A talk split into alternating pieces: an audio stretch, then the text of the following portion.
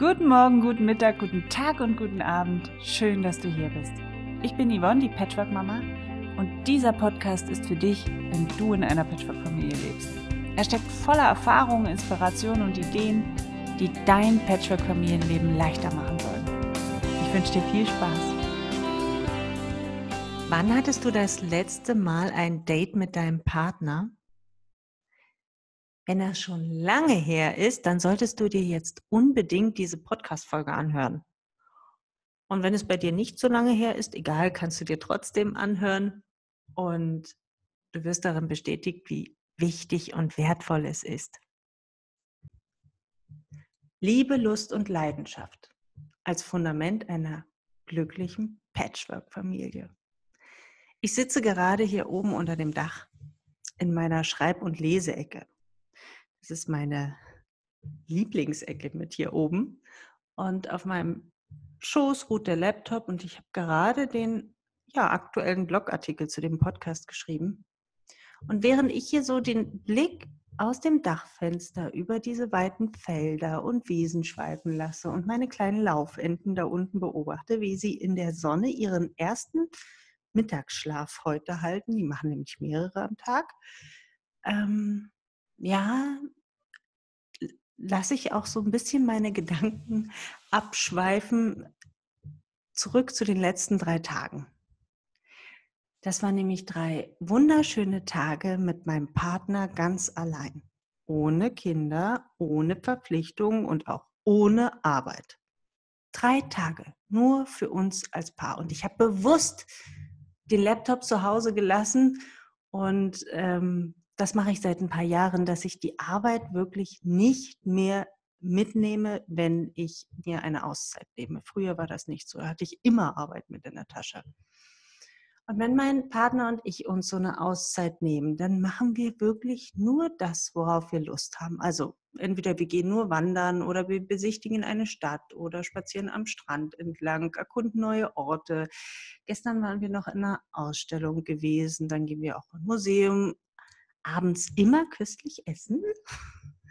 Und wir machen wirklich nur das, worauf wir Lust haben und nehmen uns Zeit, so richtig lange Zeit. Also wir machen uns an diesen Tagen auch nicht so einen strengen Ablauf, dass wir das und das und das erleben wollen, sondern wir nehmen uns richtig viel Zeit für uns als Paar. Und früher war mir das nicht immer bewusst, wie wichtig diese Zeit ist. Also ich kann mich noch erinnern, das war, ich glaube, so vor 15 Jahren ungefähr, als ich noch in einer Beratung äh, gearbeitet hatte, da kam ein Kollege zu mir und erzählte mir ähm, in der Kaffeepause, in der Küche, dass er jeden Freitag ein Date mit seiner Frau hat. Und ich kann mich noch erinnern, damals hatte ich noch ähm, keine Kinder, also ist das noch ein bisschen länger als 15 Jahre her. Genau, daran erkennt man, dass man alt wird, wenn man nicht mehr genau weiß, wie viele Jahre und Jahrzehnte das Ganze her ist. Ja, und ich weiß noch, wie, wie komisch ich diese Situation oder diese Vorstellung fand, mit meinem Partner irgendwie so ein festes Date pro Woche auszumachen. Das kam mir irgendwie so gekünstelt vor, irgendwie nicht so richtig echt. Und da hatte ich, muss ich dazu sagen, aber noch keine Kinder. Ähm, und klar, ähm, sobald man Kinder hat, ist es wirklich nicht mehr, vor allem wenn die klein sind, nicht so einfach, für sich so ein Date zu arrangieren oder so eine gemeinsame Paarzeit auszumachen. Aber vor allem, wenn man Kinder hat, wird es besonders wichtig, finde ich. Aber klar, solange sie noch klein sind, macht das auch nicht unbedingt Freude. Also ich erinnere mich daran, dass ich ähm, dann, als mein Sohn äh, da war, ich glaube, der war ungefähr anderthalb Jahre alt, da bin ich zum dreitägigen Retreat gefahren und ich weiß noch, oh, ich hatte furchtbare Sehnsucht. Also das war, das war ein richtiger Schmerz, den ich gespürt habe, diese Trennung zu meinem kleinen Kind. Und klar, wenn die Kinder so klein sind und wenn die Sehnsucht so groß ist, dann ist so, sind so drei Tage nicht unbedingt schön, sondern äh, im Gegenteil. Ja, aber es müssen ja nicht drei Tage sein. Es genügen ja auch drei Stunden. Ja, indem man möglichst nicht übermüdet ist und einfach nur schlafen möchte, in denen man wirklich seine volle Aufmerksamkeit dem Partner schenkt. ich beobachte, dass die Pflege der Paarbeziehung in Familien oft untergeht.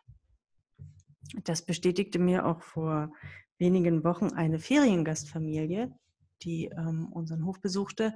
Und wir unterhielten uns darüber, wie wichtig so eine gut gelingende Paarbeziehung gerade für Familien ist, egal ob Patchwork oder nicht. Und da schaute mich die Frau der Familie an und blickte auch so sehnsüchtig zu ihrem Mann rüber und, und sagte, wir haben schon lange nichts mehr ohne unsere Kinder gemacht.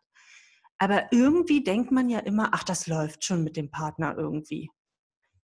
Und genau das ist der Fehler. Viele Paare, also wenn sie sich erstmal so eingerichtet haben, denken genau das, es läuft schon irgendwie. Dabei gehört eine feste und glückliche Paarbeziehung, je nach Studie, ja, wenn man für 80 bis 90 Prozent aller Befragten zu den wichtigsten Zielen im Leben. Daran erkennt man, wie groß die Sehnsucht nach einer wirklich erfüllten Beziehung ist. Und deshalb steigen im Übrigen auch die Zahlen der Eheschließungen wieder an. Aber leider auch die Zahl der Scheidungen. Und vor allem Paare aus Zweit- und Drittehen haben hier ein höheres Risiko. Und mich wundert es im Übrigen überhaupt nicht, denn oftmals leben diese Paare ja in Patchwork-Familien. Und wie wir wissen, Patchwork-Familien sind besonders störanfällig, denn sie sind ja in sich kein geschlossener Kreis. Und hier werden oft ähm, spielen oft die äußeren Faktoren eine große Rolle, ja, die das Wohlbefinden der gesamten Familie irgendwie mitbestimmen. Und eine Paarbeziehung, die nicht auf festen Füßen steht, die wackelig ist, kann dieses Patchwork-Gefüge mit allem, was dazugehört, ja, mit diesen ganzen Störfaktoren, die von außen damit reinkommen, eben nicht lange halten. Und darum ist es für Patchwork-Paare meiner Meinung nach besonders wichtig, wirklich genug Zeit und Energie in die Liebesbeziehung zu investieren. Wo keine Energie, keine Investition hineingesteckt wird, kann am Ende auch nicht das gewünschte Ergebnis erzielt werden. Mein, wenn ich zum Beispiel Klavier spielen lernen möchte, und ich weder Zeit noch in Energie investiere, werde ich auch niemals eine Symphonie spielen können. Das Groteske aber ist, dass sich jeder in puncto Liebesbeziehung eine Symphonie, also sozusagen den Himmel auf Erden wünscht. Aber mit den Jahren eben wenig Bedarf sieht, also Handlungsbedarf, dafür auch was zu tun, denn es ist ja erstmal eingerichtet ich vergleiche das immer gerne, das ist wie so mit frisch renovierten Häusern. Man fängt voll enthusiastisch an, renoviert und irgendwann hat man keine Lust mehr und ähm, das habe ich ganz lange in meiner ersten Küche im Haus gesagt. Diese Fehler und Macken, das, was ich noch nicht gemacht habe, das, das guckt sich weg. Aber dauerhaft guckt sich das nicht weg. Für frisch verliebte Paare, ja, die brauchen das nicht die brauchen sich nicht extra eine Paarbeziehung ähm, einräumen. Die sorgen schon selber aufgrund ihrer Sehnsucht dafür, dass sie genug Paar, Paarzeit haben. Ja, und weil die haben nämlich laut Forschungsergebnissen einen extrem hohen Dopamin- und Serotoninspiegel. Also zwei Substanzen in unserem Hirn, die für Ekstase und Erregung sorgen. Und tatsächlich fühlt sich dieser Zustand, und ich glaube, das weißt du, regelrecht berauschend an. Also so, als wäre man auf Droge. Ich sage immer, Dopamin ist wie Dope für mein Hirn.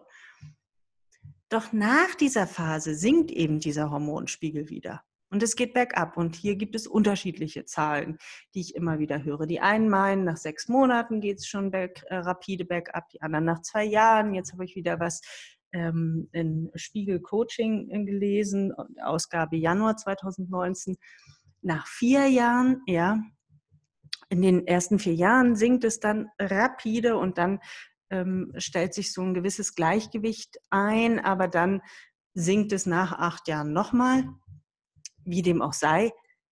Wir wissen alle, die Hochphase ist in der ersten Verliebtheitsphase, ja, in den ersten Monaten, wie lange die auch immer sein werden, und dann geht es bergab. Und hier zeigt sich, wie intensiv gerade die Anfangsphase der Beziehung wirklich ist. Wenn nach den ersten Monaten oder meinetwegen Jahren Wenn da kleinste Störfaktoren reichen, um die gesamte Beziehung in Frage zu stellen, dann hat diese Liebesbeziehung auf Dauer wirklich keine guten Chancen. Paare hingegen, die extrem verliebt und glücklich gestartet sind, ja, die, da sagt man, die sind auch nach vielen, vielen Jahren immer noch glücklich. Also das bedeutet, wer anfangs extrem hoch geflogen ist, hat demnach Glück, denn um unter das Ausgangsniveau zu sinken, braucht es eben recht lange. Doch in dieser Kategorie fallen leider nur 4% aller Paare. Und dennoch sollten auch diese Paare ihr Glück nicht an sich vorbeiziehen lassen, sondern es wirklich aktiv gestalten. Denn diese Liebesbeziehung hängt davon ab, ob eine Patchwork-Familie gelingen kann oder eben nicht. Sie ist das Fundament. Und je stabiler und fester das Fundament ist, je weniger Risse und Löcher es hat, umso leichter fällt es, die Patchwork-Familie mit allem, was eben dazugehört, wirklich dauerhaft zu tragen. Und wenn du jetzt sagst, ja, ich mache ja schon so viel, aber mein Partner tut nichts, dann fängst du bereits an aufzurechnen. Und ich vergleiche das immer gerne mit zwei Kaufmännern, ja, die eine geschäftliche Beziehung eingehen und um den Preis der Ware streiten.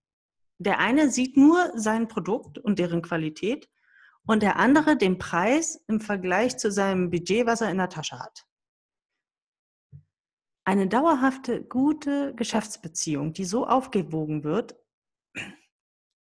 kann so zwischen beiden nicht entstehen. Sobald ein anderer Verkäufer oder meinetwegen ein anderer Kunde gefunden wird, der angenehmer ist, wird diese Geschäftsbeziehung sich ganz, ganz schnell auflösen. Und genau das ist es ja, was wir auch erleben. Sobald sich ein neuer potenzieller Partner auftut, der angenehmer zu sein scheint, hüpft man dann von einer Beziehung in die nächste. Also wenn du glaubst, mehr für eure Beziehung zu tun, wird sich bei dir früher oder später Unzufriedenheit einstellen. Und das Fatale ist, dass man die eigenen Beiträge zwar bewusst wahrnimmt, aber die des Partners nicht unbedingt. Also ich gebe dir mal ein banales Beispiel. Worüber streiten sich die meisten Paare? Über die Hausarbeit, über das Geld und über die Kinder. Du kommst nach Hause und du siehst, die Küche ist nicht aufgeräumt. Und dann denkst du, oh, wenn man hier nicht alles selber macht. Du räumst also die Küche auf und bist stinksauer. Und damit setzt du eine destruktive Dynamik in Gang. Denn jetzt fängst du an, nach Hinweisen zu suchen, die dir recht geben. Und ich verspreche dir, du wirst sie finden. Denn seine eigenen Beiträge nimmt man immer bewusst wahr. Zum Beispiel, wie du gerade die Küche aufräumst. Wenn dein Partner die Küche aufräumt, nimmst du das nicht unbedingt wahr, weil du gerade nicht zu Hause bist zum Beispiel. Und da eine aufgeräumte Küche für dich wirklich normal ist, kann es sein, dass du seinen Beitrag gar nicht erkennst, weil es für dich wirklich die normalste Sache der Welt ist. Für deinen Partner muss das nicht unbedingt so sein. Mangelnde Liebe und Wertschätzung gelten als wesentliche Gründe für Trennung. Menschen, die ihrem Partner ihre Liebe und Wertschätzung zeigen, leisten also somit einen enormen Beitrag in der Beziehung. Wer sich geliebt und wertgeschätzt fühlt, lebt gesünder, länger und zufriedener.